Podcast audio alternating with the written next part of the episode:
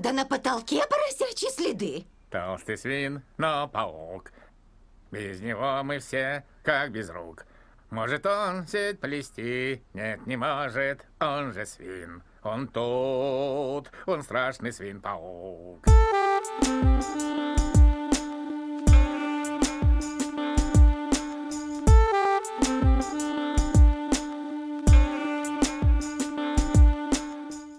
Всем привет, с вами 51 выпуск развлекательной интернет-передачи «Крысиное товарищество». Мы уже почти год выходим в аудиоформате, и вы нас слушаете. С вами, как обычно, его бессменные ведущие Лёша и Дамир. Дамир, будешь здороваться? Да, здравствуйте. Ты? Добрый вечер. Как, как обычно поздоровался. Доброе утро, добрый день или добрый вечер, смотря во сколько вы нас слушаете. Э, Начать 51 выпуск я бы хотел с цитаты Мираба Мамардашвили. Э, Она звучит так. Многие люди готовы вечно страдать, как несчастные, вместо того, чтобы страдать один раз, как мужественный и решительный. А, один, а что после, после этого одного раза происходит? Смерть или? Или Я я не- неправильно понял смысл цитаты? Я не знаю, что имеется в виду в этой фразе, можем когда-то обсудить, но мне кажется, она достаточно... Мираб, короче, знал, что говорил. Ну так что, как ты относишься к тому, что многие люди выпирают страдать всю жизнь как нерешительные, вместо того, чтобы один раз страдать как мужественные? Ну, если это призыв к самоубийству, то я его осуждаю. Нет, а почему, почему ты вообще решил, что это призыв к чему-либо? Это призыв к тому, чтобы не страдать. Давай, нет, давай так. Подожди, почему-то нам нужно пострадать один раз, чтобы потом не страдать? Тебе не кажется, что в этом есть какая-то недосказанность? Да, наверное, перед тем, как обсуждать эту фразу, нужно хотя бы понять, что это вообще за Мираб, потому что я про него, правда, вот услышал. Я... Приятно, Может что... быть, он покончил с собой. И это было в его предсмертной записке Я, я, я не знаю, да, но это теперь мне, теперь мне не так нравится эта цитата, как, как перед нашей записью. Да. Нет, я... думаю, основной смысл в том, что ты просто должен меньше страдать, Дамир. А, ну хорошо, ты для меня, да, выбирал? По Да-да-да-да. ключевым словам. Да, что можно нерешительно страдать всю жизнь, а можно решиться и перестать страдать. Я думаю, вот это вот мужественное решение должно быть про то, что ты не должен страдать. Ладно, давайте продолжим этот позитивный выпуск. Э, Напоминаю, что у нас есть соцсети, на которые стоит подписаться. Есть телеграм-канал, есть группа ВКонтакте. Не знаю, кто еще сидит ВКонтакте, но если вы такой человек, то можете там подписаться. Правда, там... Ну, там появляются новые выпуски.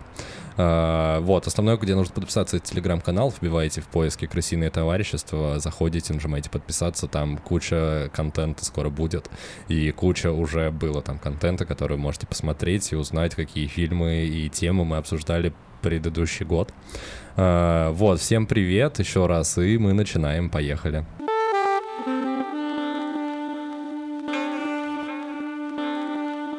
А сегодня мы расскажем вам про несколько экспериментов, призванных изучить а, зло внутри человека. Дамир, ты... Ты опять наступил на те же грабли. И достаточно, достаточно пафосно это все назвал. Я хочу тебе сказать, что на этих граблях нет древка, и поэтому я могу наступать на них столько, сколько мне нравится. Э, Слушай, это все равно опасно, особенно если в шлепках, потому что в какой-то момент грабли могут не наклониться, и ты проткнешь себе ступню. Хорошо. Не наступай на грабли просто в целом. Первый эксперимент, про который мы хотели бы рассказать, это эксперимент Милгрома.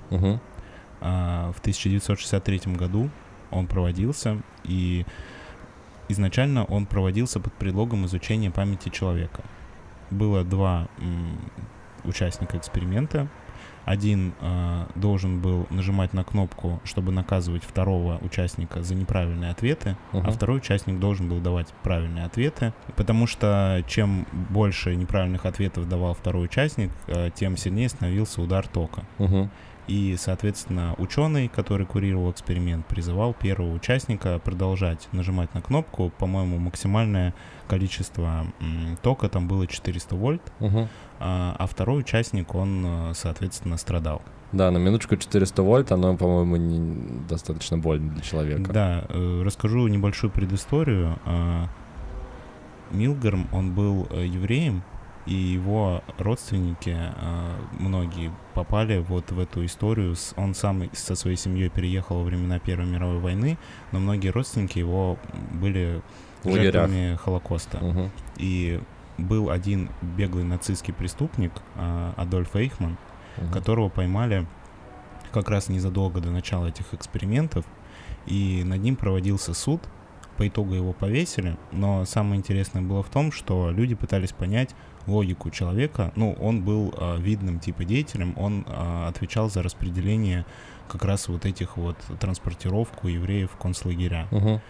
Ну, то есть, я, насколько помню, там была история такая, что э, его аргументация была во время суда, что он был просто исполнителем. ну да, вот, а пытались бы- понять, как он шел на эти действия, когда он, очевидно, знал, куда он отправляет людей, что он их отправляет на смерть, и почему он это делал. Ну да, на суде он говорил, что он вообще ничего против евреев не имеет, и вообще он как бы просто исполнял приказы, потому что, ну вот он такой типа конформист, который всегда просто действовал по тому, что ему говорили. И тут два варианта. Либо он нагло врал, либо он был обычным человеком, который стал жертвой обстоятельств. И, собственно говоря, желая изучить этот вопрос, а, Милграм проводил этот эксперимент. На самом деле он изучал не память человека, А, А психологию то- человека в да. таких ситуациях. насколько человек, э, ну, какое количество людей дойдет до последней точки, и какое количество людей остановится от того, чтобы продолжать бить током своего, ну, вот, вот этого второго человека, который дает неправильные ответы, потому что он э, слышал, как этот человек там кричит, просит о помощи. В какой-то момент они там начинали жаловаться на сердце, переставали говорить. Это были актеры. Да, те, которые да, да, да. Я как раз, я как раз хотел уточнить, что вот эти вот люди, которые были вторые, это были актеры, которые отлично изображали удары током. Вот, собственно, в этих экспериментах никто реально не страдал, никого реально током не били.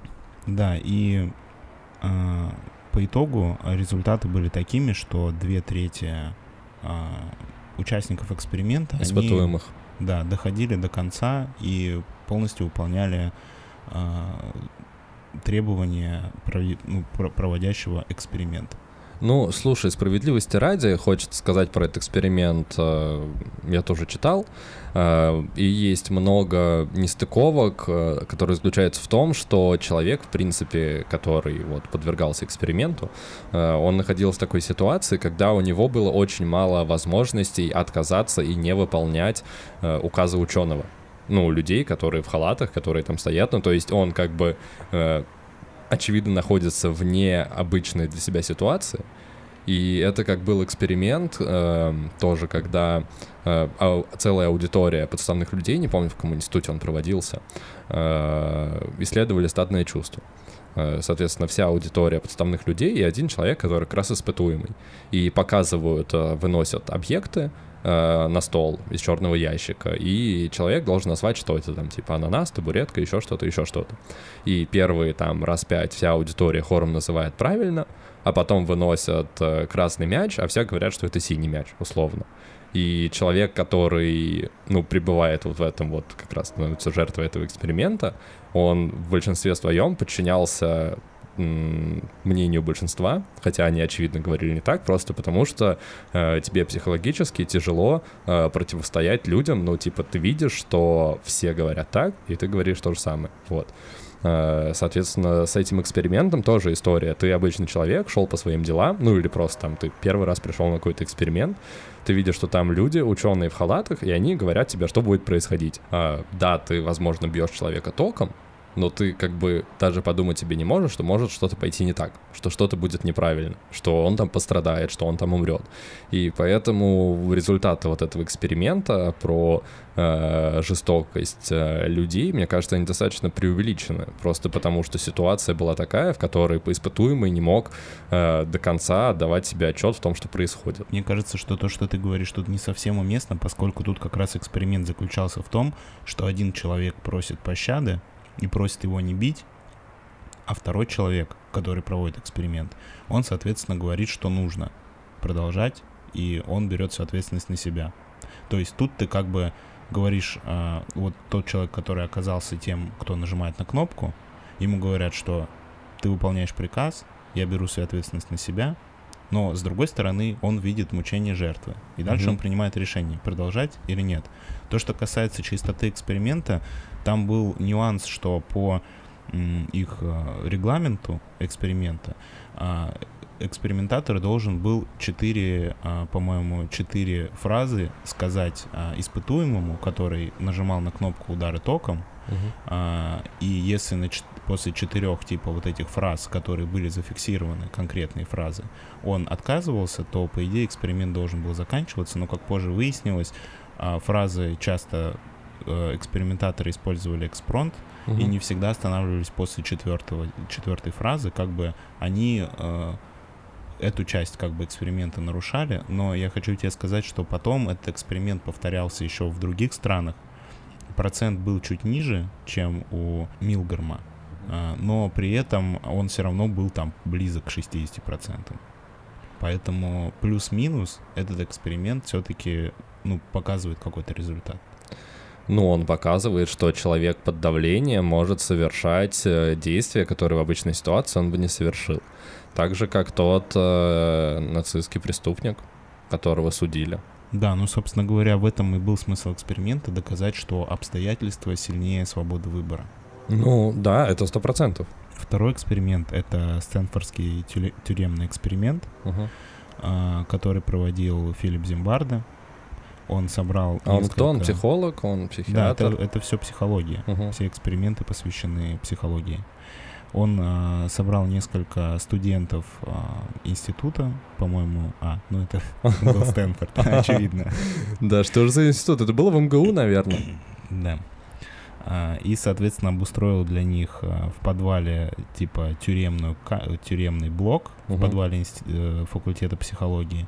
А, Выдал, ну, поделил на две части этих студентов. Одним он выдал форму, очки и палки деревянные, Мгм. а вторым, по-моему, он на них надел какие-то платья, ночнушки и... Ну, короче, Унизительную одежду. ну, такую, да, которая, в которой было некомфортно.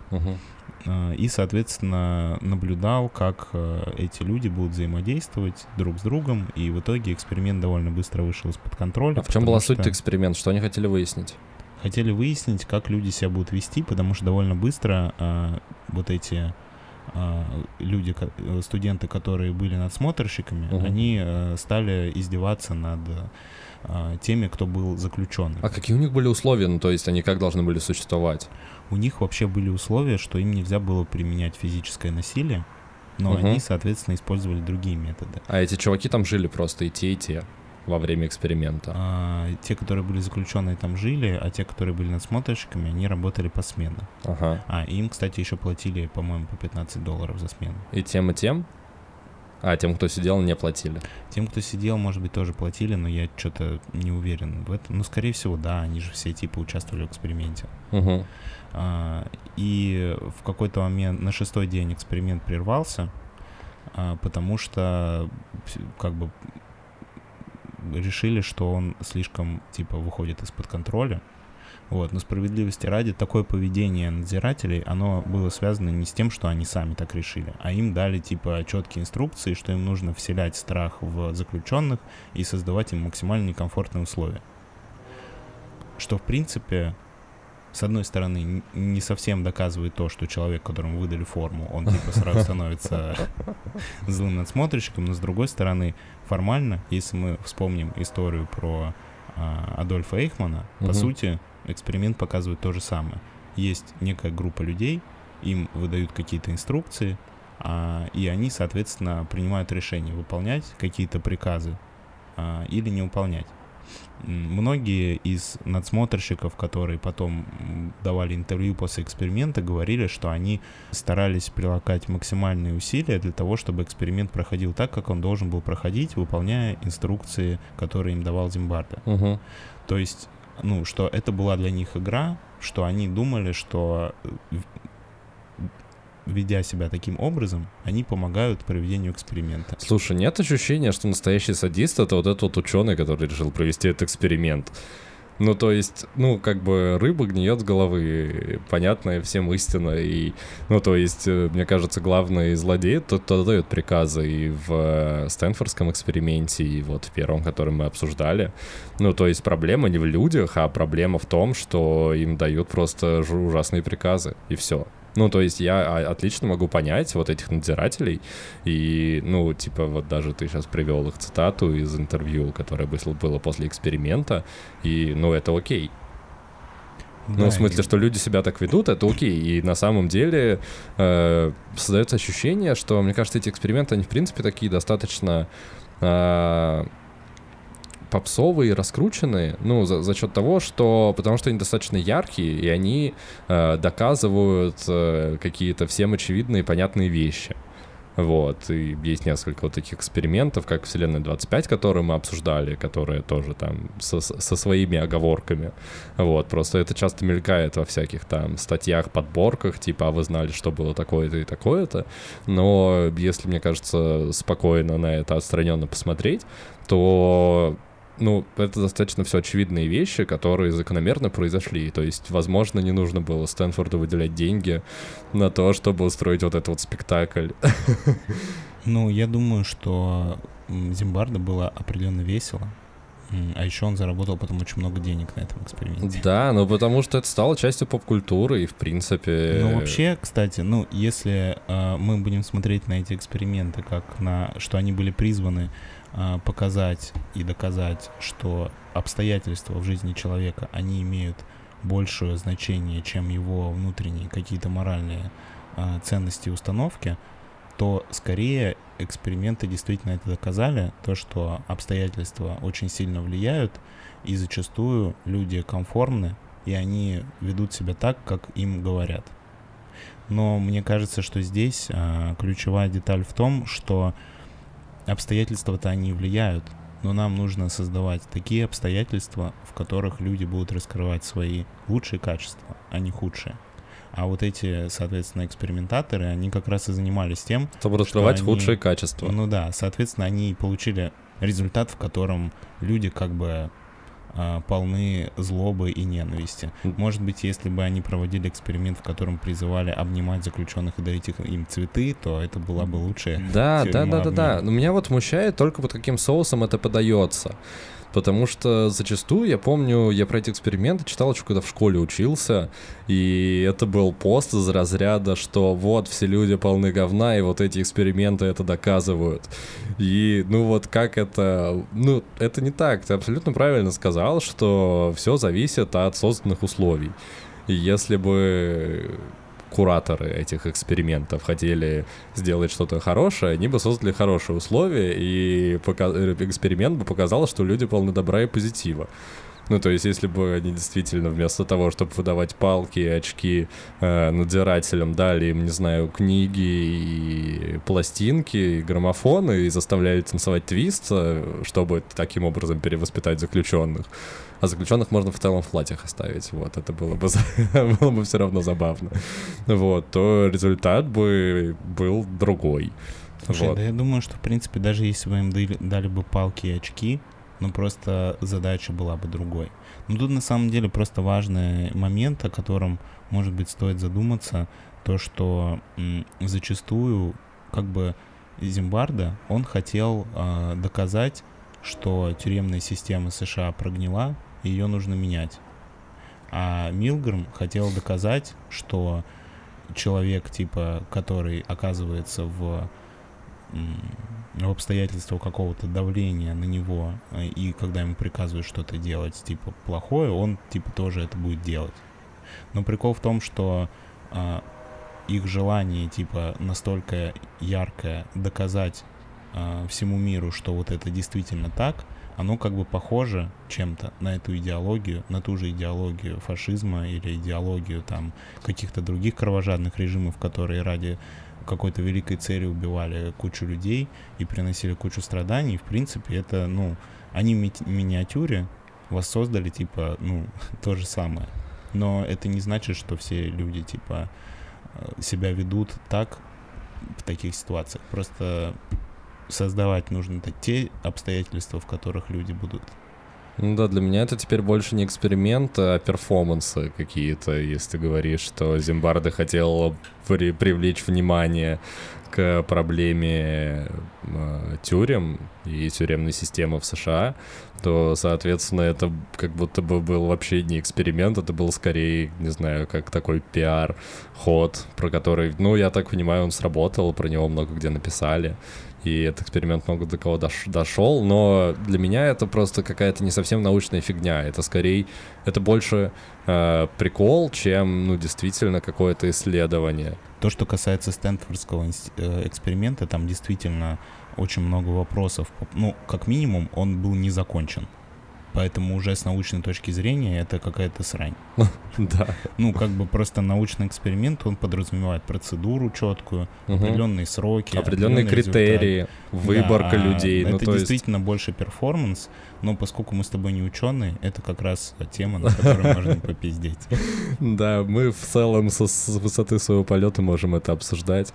Э, давай закалькуляться, если ты, если тебе есть что еще добавить, можешь добавить. Если нет, то давай сделаем вывод. Да вывод тут простой на самом деле. Создавайте вокруг себя такие обстоятельства, чтобы вы и ваши близкие раскрывали ваши лучшие стороны, а не худшие.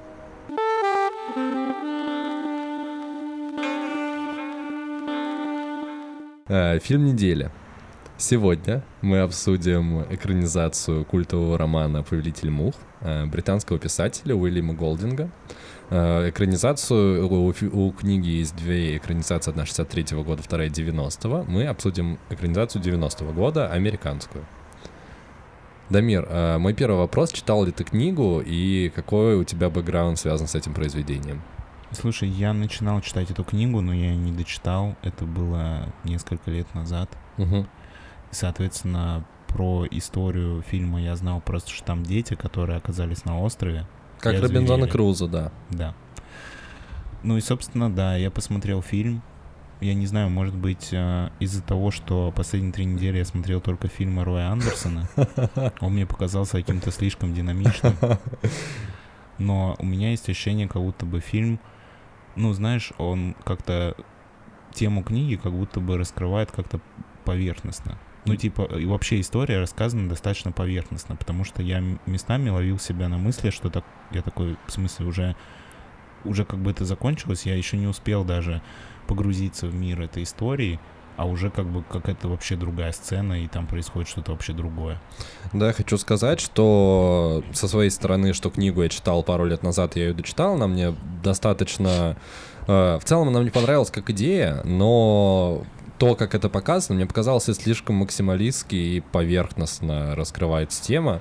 Э, Фильм мы взяли, предыдущей теме мы обсуждали э, природу человеческого зла и откуда это идет, и книга в целом пересекается, произведение в целом пересекается с этой историей. Э, Давай коротко расскажем о сюжете что дети разбивают самолет, и дети оказываются на необитаемом острове. Они все из мальчиковой школы, вот, все ну, парни. какие-то бойскауты. Ну, да, по сути, они, ну, в оригинале они просто учатся в мужской школе. Ну, у них какая-то форма просто специальная была, поэтому я подумал, что это какая-то особенная школа, хотя Ну, в фильме ну, это не упоминается. Мужская школа обычная, вот, все парни подросткового возраста, я думаю, от 10 до, там, 14-15 лет. А, И история рассказывает о том, как они пытаются выжить. Там есть два сильных лидера. Это Ральф, такой справедливый чувак, который за демократию, который за то, чтобы сразу же организовать быт, придумать законы, чтобы все эффективно работали и выбрались с этого острова. И второй чувак — это антагонист, его зовут Джек. Он, наоборот, э, он самый старший из всех, и такой, в принципе, очень дерзкий чувак. Ходят истории о том, что он попал вот эту вот мужскую школу, потому что у него были проблемы с законом, он там угнал машины, вообще он такой весь, ну, хулиган, по сути. Э, Он за то, чтобы не выбираться с этого острова, и он воспринимает вот эту вот катастрофу, которая произошла, как э, избавление. Вот, что они могут теперь жить своей жизнью без взрослых, охотиться, и он организовывает прям свое племя, и у него, собственно, конфликт между вот этими двумя э, лидерами, между двумя подходами. Она абсолютная анархия и демократия. Как ну, дети. слушай, я не сказал бы, что Джек выступал за анархию. У меня есть ощущение, что если Ральф выступал за какую-то вот действительно такую цивилизованную систему, максимально приближенную к современной какой-то демократической американской системе, где каждый делает какое-то свое дело, все вместе там следят за этим сигнальным костром, который подает сигналы, и, соответственно, договариваются, обсуждают проблемы, то Джек выступал больше за какой-то перв... ну, за Первобытный строй. Да, пер... первобытным каким-то способом, более простым, когда есть лидер, он говорит, что делать, а остальные делают. Тот, кто не подчиняется, тот наказывается, и, соответственно, ну, я думаю, что вы поняли, о чем, о чем речь. Да, просто по сути показана разница двух систем. И стоит упомянуть, что произведение британское, а экранизация американская. И как ты уже сказал, э, мне тоже показалось, что фильм достаточно много потерял в идейном плане э, в сравнении с книгой потому что все действительно показано достаточно быстро и достаточно прямо. И вот эта вот вся глубина, которая была в первоисточнике, она немножко теряется, потому что э, события очень быстро сменяют друг друга, и ты, правда, не успеваешь как-то вникнуть в проблемы персонажей, в то, что происходит. Персонажей достаточно много, и если в книге уделено время еще другим героям, там есть э, толстый мальчик, у которого нет имени, его все называют Пиги, э, в русском переводе х, Хрюша. Э, есть еще Саймон, который по книге вообще, э, у него психологические проблемы, и он вообще какой-то около аутичный ребенок. Э, в фильме, честно, я тебе скажу, вообще непонятно, что Саймон, что это, кто это, зачем это, что он делает? Нет, на, на, в фильме на нем сделал несколько акцентов, он... Э... Давай сейчас, я тебя хочу предостеречь от спойлеров, поскольку мы все еще в части без спойлеров. Хорошо, да. Да, я думаю, что мы на это можем переходить. Единственное, что я хотел добавить, то, что фильм а, действительно как будто бы хотел быть более зрелищным, чем первоисточник. И, наверное, за счет этого создалось такое ощущение, что он ну, потерял в содержании. Да, но с точки зрения сцен, э, отличная передача книги, ну, прям переложили все. И прикольно работает, что сцены, которые ты себе представлял, читая книгу, они почти идеально воплощены на экране. Э, отдельно хочу дополнить, что кастинг героев, на мой взгляд, просто отличный, потому что все персонажи соответствуют своим характерам, даже в каких-то мелких деталях. Ну, то есть э, режиссер прям постарался с выбором актером на актеров на все роли и на главные на второстепенные. Э, фильм неплохой, как ты уже сказал, зрелищный. В целом я его рекомендую, но желательно вместе с книгой параллельно э, ознакомиться, чтобы понять на самом деле, в чем была э, суть. А на этом мы переходим к части со спойлерами. Если вы не смотрели фильм и не хотите услышать какой-нибудь сюжетный поворот, то перематывайте к следующему тайм-коду.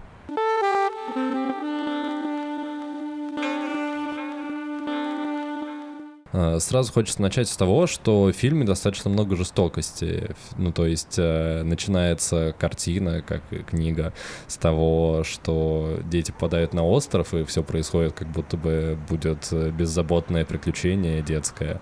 Вот, как они там веселятся, плавают, и декорации на самом деле невероятные. Снимали где-то в Австралии, насколько я помню. И остров выглядит прям невероятно. Там вот эти вот белоснежные пляжи, пальмы и красота, и в какой трэш это превращается ближе к концу, к середине фильма, когда все действительно выходит из-под контроля, и конфликт главных героев начинает э, развиваться и переходить к своей кульминации. Э, прям здорово. Слушай, я хотел сказать, и, кстати, еще то, что вот мне поначалу фильма показалось, что стратегия Джека, она действительно более эффективна.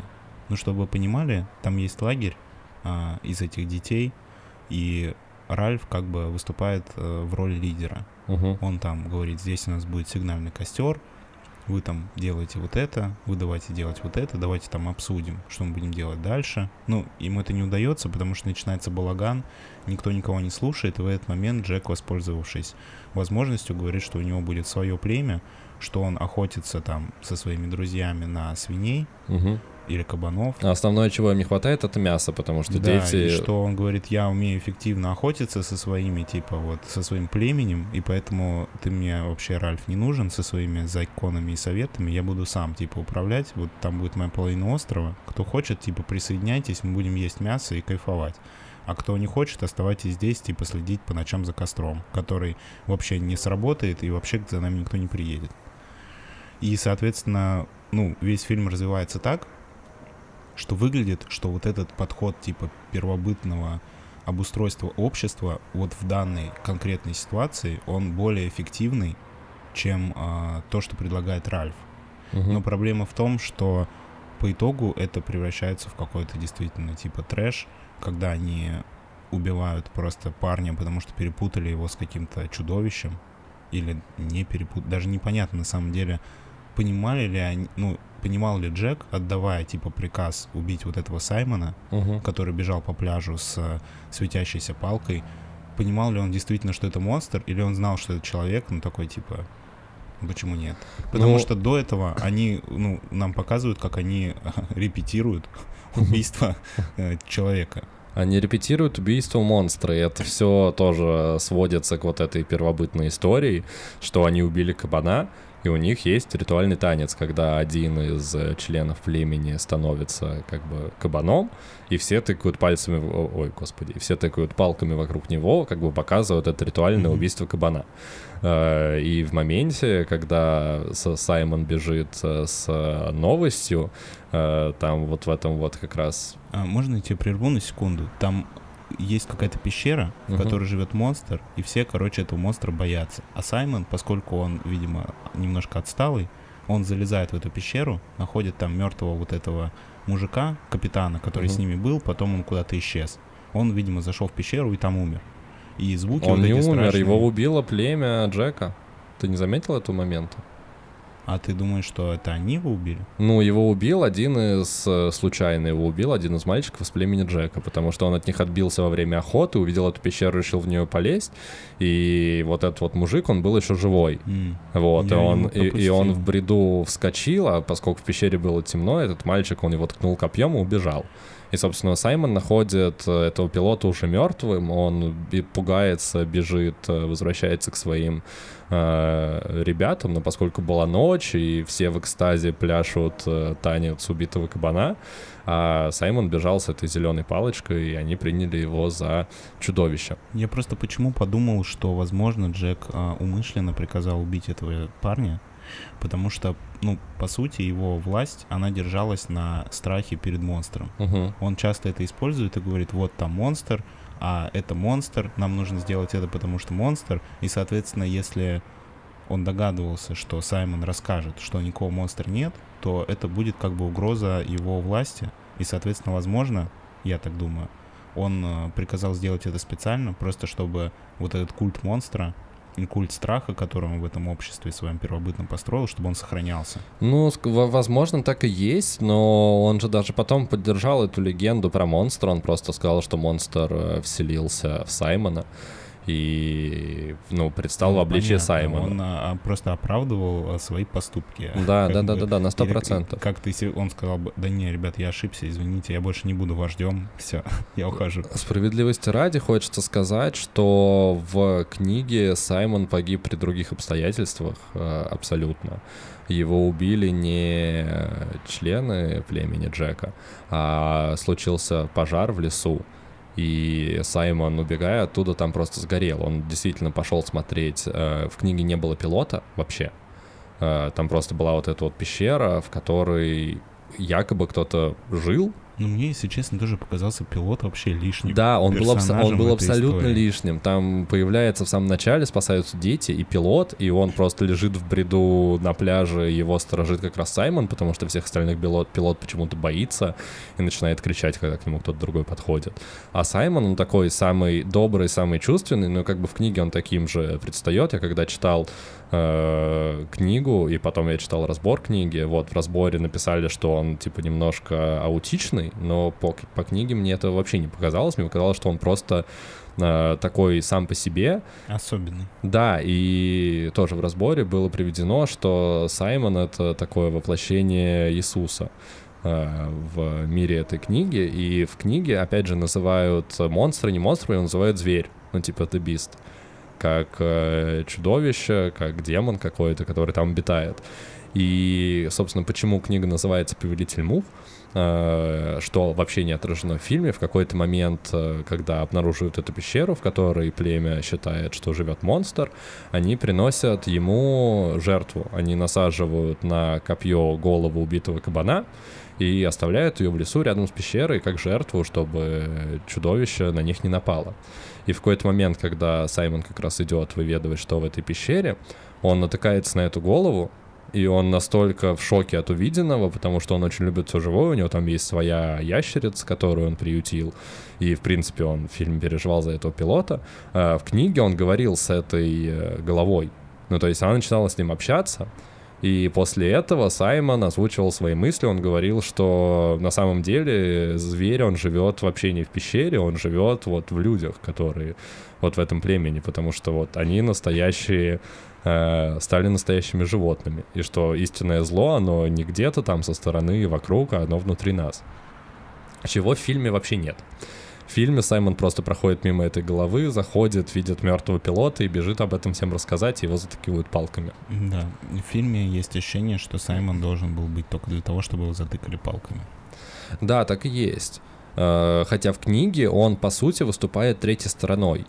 Ну, то есть есть вот такой рациональный демократ Ральф, есть э, безумный анархист э, Джек, и есть, э, ой, господи, Ральф, есть Саймон, который, он вроде и ни с кем, но вроде у него какая-то своя тема есть, и он всегда ходит, размышляет о своих мыслях, ну, то есть он вот как третья сторона э, в книге присутствует. В фильме это в меньшей степени раскрыто, но тем не менее, он там тоже есть.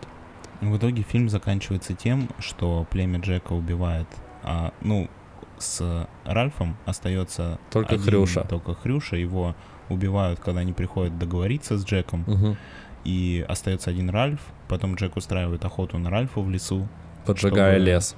да, и в итоге Ральф э, уже, когда кажется, что ему уже не сбежать от этого племени, Мгм. появляются американские военные с автоматами на вертолетах и такие, мы прилетели спасти тебя, Ральф. Что у вас тут происходит?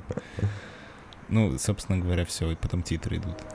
Да, хочется сказать еще про отличие небольшие книги от э, экранизации, что у детей с самого начала есть ракушка, в которую они дудят, когда собирают собрание. Рак ушка.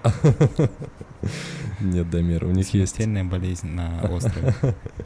Извините, ладно. Ракушка, да. Да, у них есть ракушка, в которой они дудят, когда собирают э, собрание. Это придумали Хрюша с Ральфом в самом начале, чтобы устранить этот благан на собраниях. Тот, у кого ракушка в руках, он имеет право голоса. Потом они передают по кругу, и каждый может высказаться. Ну, это, кстати, очень американская тема. Ну, типа, делать какой-то предмет, который дает тебе право В- Это говорить. было в британской книге, так что это скорее британская тема. Ну, слушай, американская культура, мне кажется, на 50% состоит из британской, потому что британцы же приехали, типа, в Америку и там основали страну. Это уже абсолютно другая история. Э, Так вот, сцена, э, которой не было в фильме, э, после того, как э, Хрюша убивает племя Джека, э, ракушка падает и разбивается. И это как бы служит сигналом тому, что больше никакой демократии не будет на острове, никаких правил. И после этого, э, собственно, племя Джека начинает, э, объявляет охоту на Ральфа. Э, В фильме этого не было, в фильме ракушка просто исчезает, хотя в книге она имела достаточно большой вес и достаточно много э, значила, потому Слушай, что... ну я думаю, что фильм от этого не сильно потерял, потому что, в принципе, до этого в фильме Ракушка фигурировала пару раз. Да, да, да, Она ей, не мен- была ей меньше времени сюжета. уделили. вот. Поэтому разбилась она, не разбилась, ну, как бы... как дополнительный символ того, что происходит.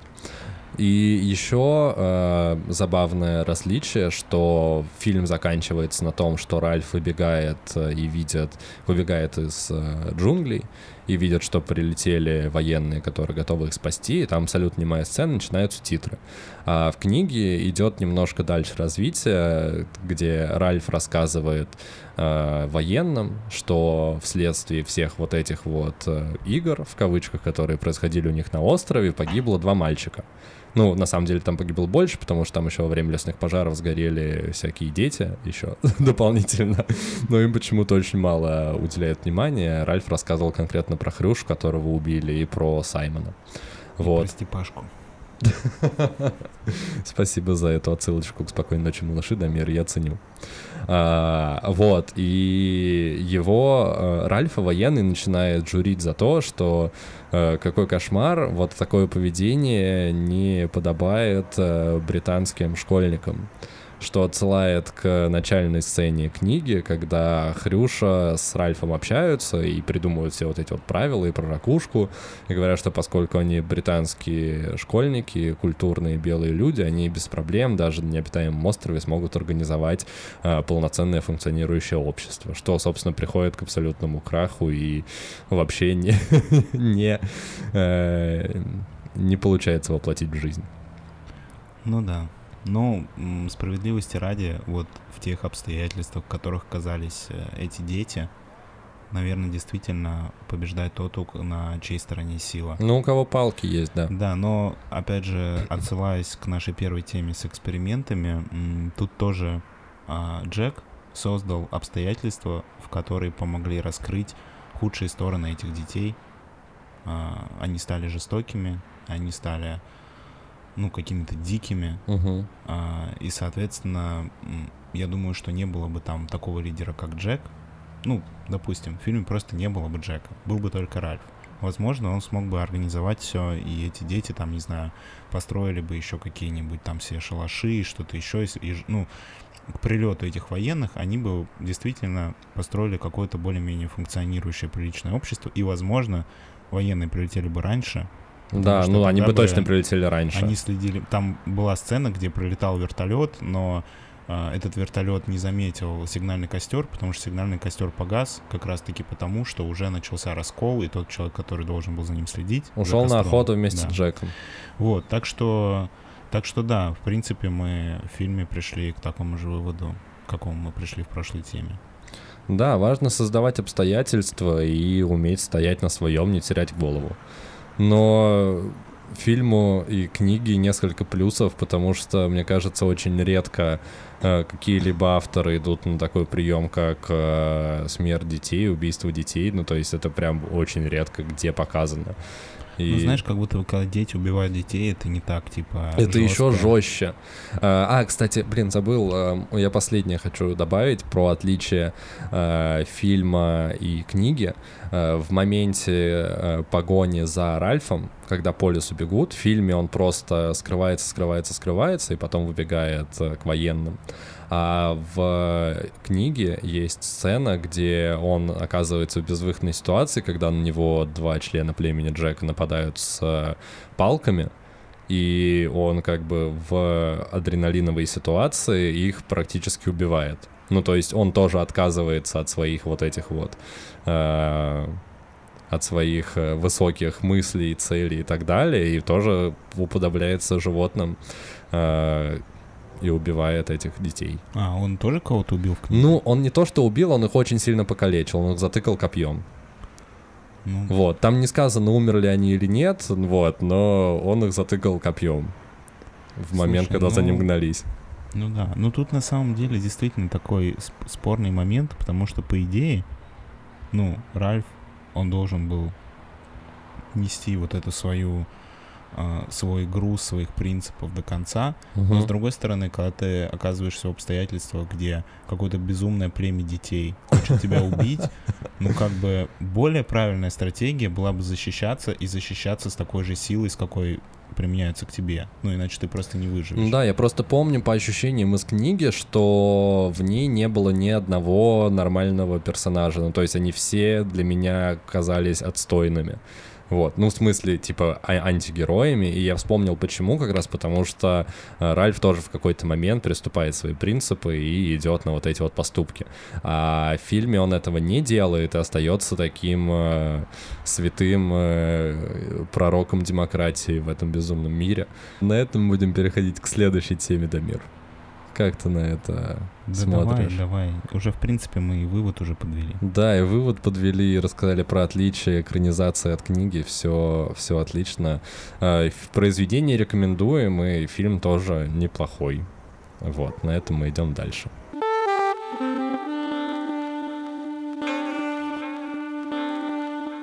Весь покрытый зеленью, абсолютно весь, остров в океане есть. Остров, на котором живут свиньи. Он называется Pig Island, и он находится где-то в районе Австралии. Да. И мы не решили еще раз иносказательно пересказывать фильм, который мы только что обсуждали. Это реальная история. Да, если быть точным, э, есть э, необитаемый остров. Э, Необитаемый потому что там не живут люди. Но там живут свиньи. Его открыли в начале 20 века. э, Просто исследователи, они проплывали мимо и увидели остров, очень красивый. Тут там остановились увидели, что он населен огромным количеством свиней. И непонятно, откуда они там есть, но они купаются в водичке, едят э, фрукты, когда падают э, с э, деревьев фрукты. Они перегнивают, и свиньям это оказалось очень нравится. И они там живут уже долгие-долгие годы, и, и у них все отлично, там всегда тепло, там всегда есть фрукты, всегда есть вода, можно купаться, там есть два пресных источника, в которых они плавают. Остров э, своей площадью занимает всего примерно один квадратный километр, и там живут порядка 200 свиней, насколько я помню. Вот, а- и они отлично себя чувствуют. На самом деле, когда я прочитал эту статью, меня она прям порадовала, потому что обычно, когда ты читаешь статью про какой-то необитаемый остров, это обычно остров змей, или остров скорпионов, или остров смертельно опасных аборигенов, которые едят людей. А тут э, остров типа свиней, которые просто кайфуют. Да, это стало туристическим местом. Эти свиньи, они э, домашние. И по одной из версий, там до сих пор непонятно, откуда они там появились, э, какие-то пираты или контрабандисты, или просто с э, корабля, либо корабль потерпел крушение, либо пираты просто не могли дотянуть, и они высадили несколько свиней в конце 19 века на этом острове, и они там просто выжили. И они очень дружелюбные, туда ходят э, всякие туристические кораблики, и этих свиней можно покормить, они приходят, очень радуются людям. И мне кажется, если нужно было бы описать рай на земле, э, он выглядел примерно так, как что-то максимально доброе, чудесное, и где есть хрюшки, которые бегают и едят перегнившие фрукты и купаются в воде. Вообще, у меня есть ощущение, что эти свиньи сбежали. Откуда? От, из этой жизни? Не, с корабля изначально первые две свиньи, Адам и Ева, которые... Они, кстати, знаешь, почему у свиней там все хорошо? Ну. Они просто не вкусили запретный плод. Не, а если серьезно, я думаю, что они убежали, потому что я слабо представляю себе ситуацию, в которой, знаешь, такой прожженный пират, а, как, ну, который понимает, что в среднем он доживет до 30, у которого, не знаю, двое друзей умерли от цинги, а двое от пушечных ядер. У него нет одного глаза, у него деревянная нога, у него... У у него ну, две деревянных ноги вместо двух рук крюки. Очень тяжело Да, и он такой, справиться со свиньями. ребята, давайте выпустим на этом острове двух свиней, а через тысячу лет там будет остров свиней. Представляете, как это будет мило? Да, не очень пиратский поступок, я с тобой Я думаю, что, согласен. скорее всего, просто кто-то, типа, уронил, может быть, клетку со свиньей, и они убежали в лес, и пираты такие, блин, нам надо плыть дальше, мы не можем сейчас их ловить по лесу. Съедим этого типа, который уронил клетку вместо свиней. Но таким случайным образом теперь есть остров свиней. Я, кстати, знаешь, о чем подумал? Что было бы прикольно сделать, типа, такую а, островную систему зоопарк, где на каждом острове будет жить отдельный вид животных Ага. А, в закрытой экосистеме, и при этом они как бы и в дикой природе, и при этом они, ну, как бы, как в зоопарке, потому что они не могут свалить с острова. Звучит одновременно и мило, и жестоко, но мне кажется, сложно в формате острова создать закрытую экосистему. Ну, то есть, ну, ну, почему там свиньи выжили? Потому что они питаются перегнившими фруктами и пьют воду, им больше ничего не нужно. Не, ну понятно, что это все очень сложно, и сколько историй. Там, по-моему, я читал какую-то статью про э, какой-то тоже остров вблизи Новой Зеландии или Австралии, на котором а, завезли, по-моему, по-моему, завезли туда кроликов, Мгм. а, и я вот сейчас, правда, точно не вспомню. Короче, То, там что была эпидемия фишка в том- кроликов начала, точнее, не эпидемия, а нашествие Там кроликов. была какая-то история в том, что там была проблема с кошками, которые жрали каких-то редких птиц, и люди решили истребить всех кошек на острове, чтобы спасти птиц. И завести кроликов. Но в итоге из-за того, что истребили всех кошек, начали очень сильно рас- э, размножаться кролики, они начали очень много есть травы. Капуста и И травы, в итоге да-да-да. птицы начали умирать, потому что им не хватало еды, потому что все жрали кролики. Ну, Да-да-да-да-да, короче, сломали систему, которая Да, была настроена веками. Там все очень сложно. А свиньи, они неприхотливые. Им по кайфу и так. И это чудесно. Да, вообще, э, Мне сразу вспоминается сцена из «Симпсонов» э, про сон Гомера, где он попал в страну еды. Не помнишь эту, эту сцену из «Симпсонов»? не, я думал, ты будешь рассказывать про серию, где они пытались э, тоже, типа, по-моему, остановить э, как- каких-то вредителей с помощью то ли игуан, то ли... Ну, короче, они тоже боролись, и они, типа, завезли туда каких-то игуан, по-моему, которые уничтожили каких-то вредителей, а потом игуаны запланили все, и все было в игуанах. Не, я про сцену, ко- когда Гомер заснул и попал в рай еды, и он там бежит, и там очень милая хрюшка, которая поет песенку, он к ней подбегает, ее так поднимает и откусывает у нее половину спины. И оказывается, что бекон, и свинья к нему поворачивается, продолжает петь. Вот. Ну да, вообще, э, как на самом деле хорошо могут жить животные без людей. Что? Я подумал о том, что животным очень хорошо живется без людей. Наверное, ты решил в эко-манифест в конце уйти, да? Что, что нужно перестать есть Смерть животных? всем мясоедам. Сказал главный мясоед э, этого подкаста. Ну, знаешь, я, я бы так не сказал. Я скорее жертва обстоятельств. А, то есть вот так вот ты решил, да, да? они просто обстоятельства заставляют меня раскрывать свои худшие стороны с точки зрения выбора еды. Да, а на острове свиней нет плохих обстоятельств. Там есть просто хрюшки, которые кайфуют и нежатся на солнышке на пляже и купаются в воде. А еще там есть свиной Новый год. Да? Думаешь? Все Думаешь, свиньи собираются в круг и танцуют. думаешь, их общество настолько хорошо развилось за последние сто лет? Блин, а было бы прикольно, если бы, знаешь, про этот остров забыли, а потом через какое-то время его случайно открыли, потому что он был в каком-нибудь Бермудском треугольнике, где вокруг шторма.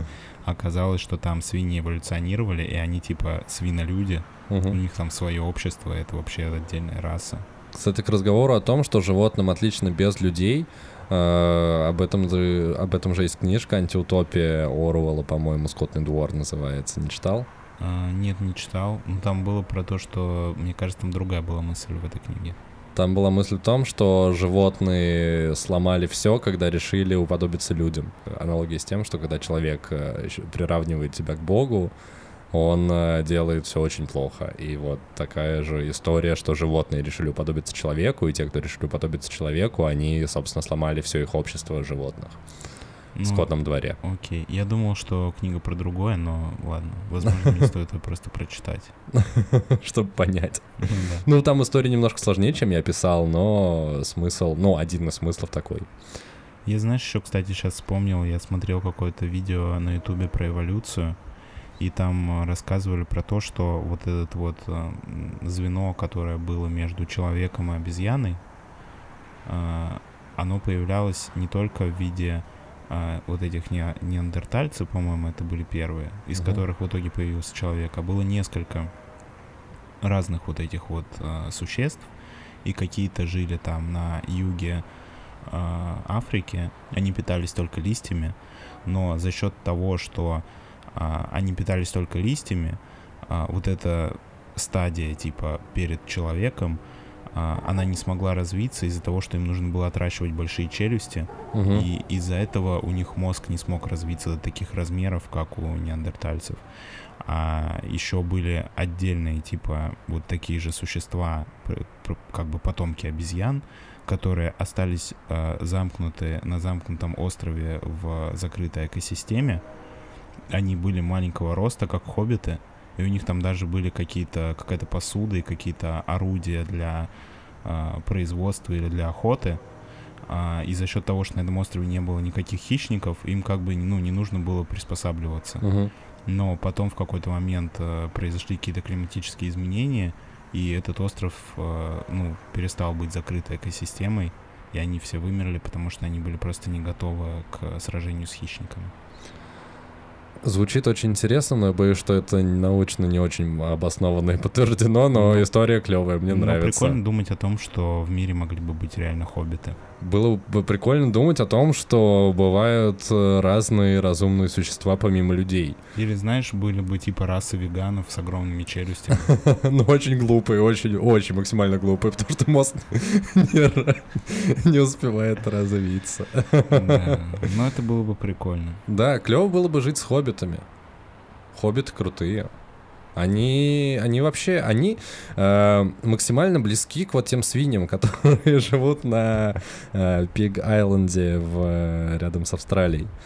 Э, у них отличное закрытое общество, в котором они кайфуют, нежатся на солнышке, и э, раз в сто лет появляется чувак, которому нужно какое-то кольцо куда-то нести.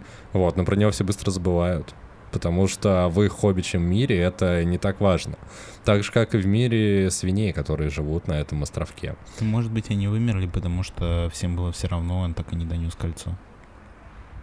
А, ты про хоббитов? А ты про свиней сейчас? Я про все сразу. Ты про хоббита свинью или про обычного хоббита, который, про которого я рассказывал? Блин, я посмотрел сериал про хоббита свинью. Одна хоббита свинья. Представь, э, общество хоббитов, и там приезжает Гэндальф и говорит, Фродо, ты должен отнести это кольцо в жерло вулкана в Мордор. А Он такой, Гэндальф, но я на острове, я не умею плавать, я не знаю, как туда попасть. Он такой, ну тогда вы все вымрете. И Фродо долго думал, и в итоге не смог, и все вымерли. Да нет, я думаю, что он не смог. Он просто такой, да в целом у меня тут есть гнилые фрукты, мне по кайфу и так. Это проблемы завтрашнего дня. Сегодня у меня есть гнилые фрукты и пресная вода. фрукты и свинячий хвост. И мне так живется просто прекрасно. Да. А, В общем, мы рассказали вам про остров свиней. А, Туда можно отправиться, когда откроют границы. Я думаю, это не просто, но в теории до туда можно добраться. Для этого вам нужно будет записаться в свиной визовый центр и получить визу на остров свиней. А, и Туда, там кстати, стоит и говорить, что со свиным гриппом не пускают вообще. без прививки Да, без прививки гриппа. от свиного гриппа вы туда не попадете. А, но зато можно без прививки от короны. Да. А, Замечательно. Остров свиней супер. Хочу, чтобы ваша жизнь была похожа на остров свиней, когда у вас все в, всего хватает, вы И кайфуете. вы едите гнилую еду. Нет, ну э, просто свиньи любят гнилую еду. Если продолжать эту аналогию, то в моем пожелании смысл такой, что вам должно всегда хватать того, что вам хочется Я съесть. чтобы вы полюбили гнилую еду. Полюбили гнилую еду. Да, пожелание этой недели. А на этом будем заканчивать. Э, Как обычно, три темы подошли к концу. Мы переходим к прощанию.